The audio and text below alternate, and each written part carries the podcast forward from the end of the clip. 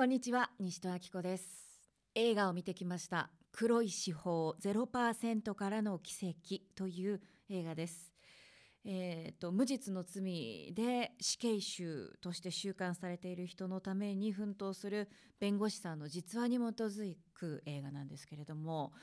あの、まあ、原作本がもありまして「黒い司法死刑大国アメリカの冤罪」っていう、まあ、日本語のタイトルがついてます。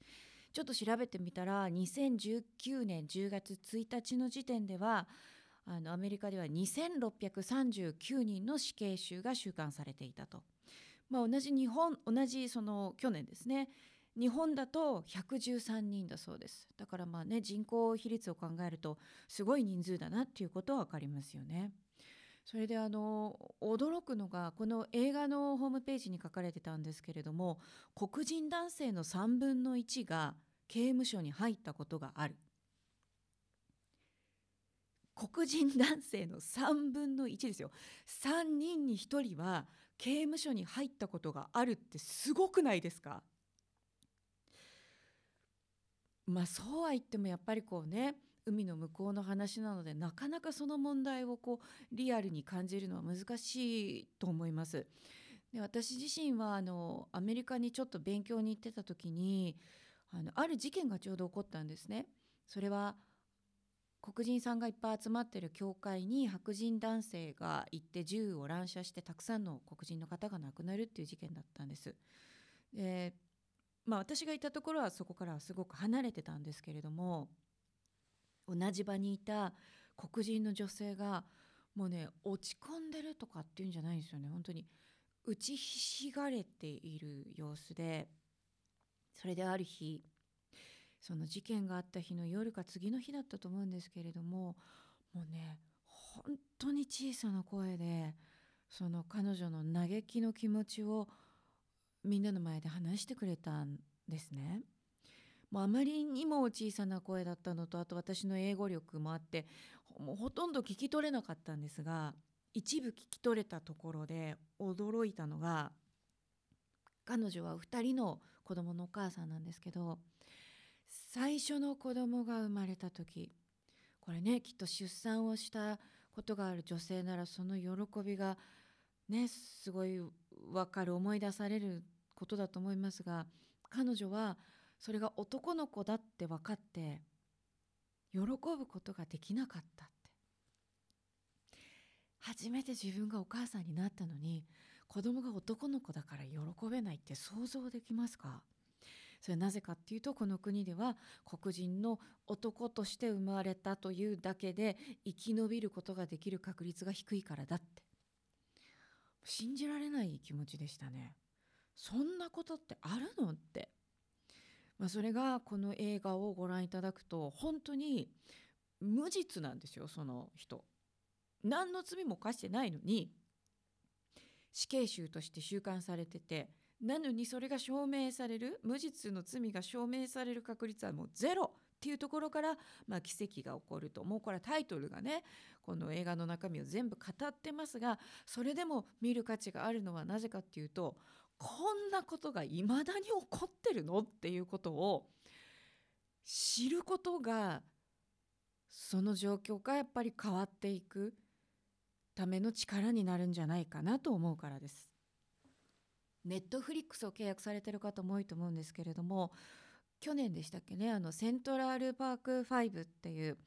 あの事件のがドラマ化されてたのをご覧になった方いらっしゃいますでしょうか。えー、これどういう事件だったかっていうと89年にセントラルパークでジョギングしていた20代の女性がまあ襲われてしまったという事件なんですね。でその時犯人の DNA と一致してないんですよ。してないんですよ。それなのに5人の、まあ、黒人とヒスパニック系の少年たちがあの有罪判決を受けた。それから12年後にあの実は真犯人ですよね本当の犯人が自白をするんですね。まあ、それで無実だってことがこう明らかになったんですけれどもその時その逮捕された5人のうちもう4人は出所していたという、まあ、それがドラマ化されていました。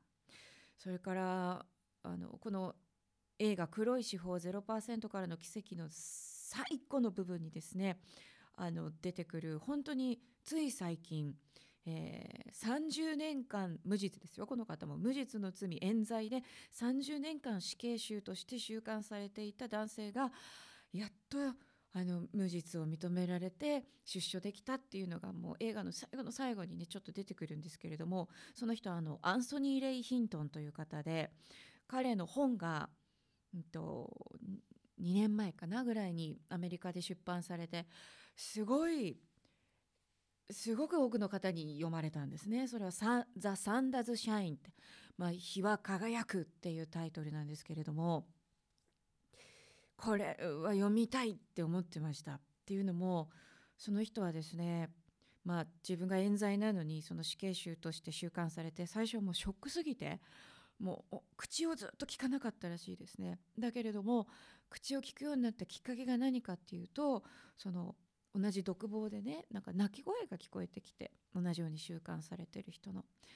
でその人の力になりたいって思った時に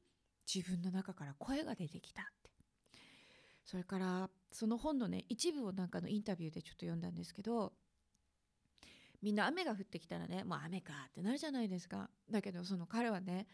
もう雨が嬉しくてしょうがないって。だって独房の中にいたら雨を感じることさえできないわけですよねだから今もう生きる喜びにあふれてるっていうふうにおっしゃってて30年間も無実の罪で死刑囚として収監されてた人が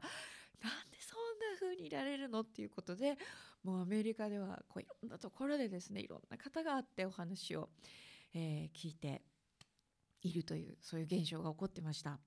日本語になんないかなと思ってたらですねあの時々見てたんですけどさっき見たらなってましたよ。えー、奇妙な死刑なんで奇妙な死刑囚っていうタイトルになってるのかちょっと本の中を読んでみないと分からないんですけれどもだってオリジナルタイトルは「ザ・サン太陽 Does Shine」太陽は輝くですからね。まあ、でもそれがねあのその方がこうどんなふうにその葛藤してその30年を過ごしていらしたのかそして今何を感じてらっしゃるのかっていうことがその本の中に書かれているということであのあよかった日本語出ましたぜひ読んでみたいと思っています。それでまあでもそうは言ってもやっぱり黒人人種差別のアメリカの問題って言われた時に自分事としてはなかなか捉えにくい問題だと思います。ただその映画「黒い司法0%からの奇跡」っていうのを私が見たかった理由は自分があの、まあ、高校生の頃にあることがあってから自分の人生をずっと諦めて生きてきたからだなってことに気がついたからなんですね。諦めたら終わりですよね。0%しか確率なかったわけだからこの映画の中で言えば。だけど諦めなかったんですね弁護士さんは。その時に奇跡が起こった。えー、もうこの映画はきっと見る全ての人にあの勇気と力をそして多くの人が知るべき現状についての知識も人間への尊厳の気持ちも優しさの気持ちも、えー、教えてくれる映画じゃないかなと思います。えー、コロナウイルスのねまあ、あの心配がある中ちょっと映画館に足を運んでみようという方はあの多くはないシーズンかもしれません、まあ、だからこそあの埋もれてな欲しくない映画だなと思ってご紹介したくてお話ししました。西田明子でした。えーと、その高校生の頃に何があったかっていうのは何、えー、ていうタイトルだったっけな。高校の先生にされたことっていうタイトルで YouTube 上げてますのでよかったらそちらも見てください。それではまた。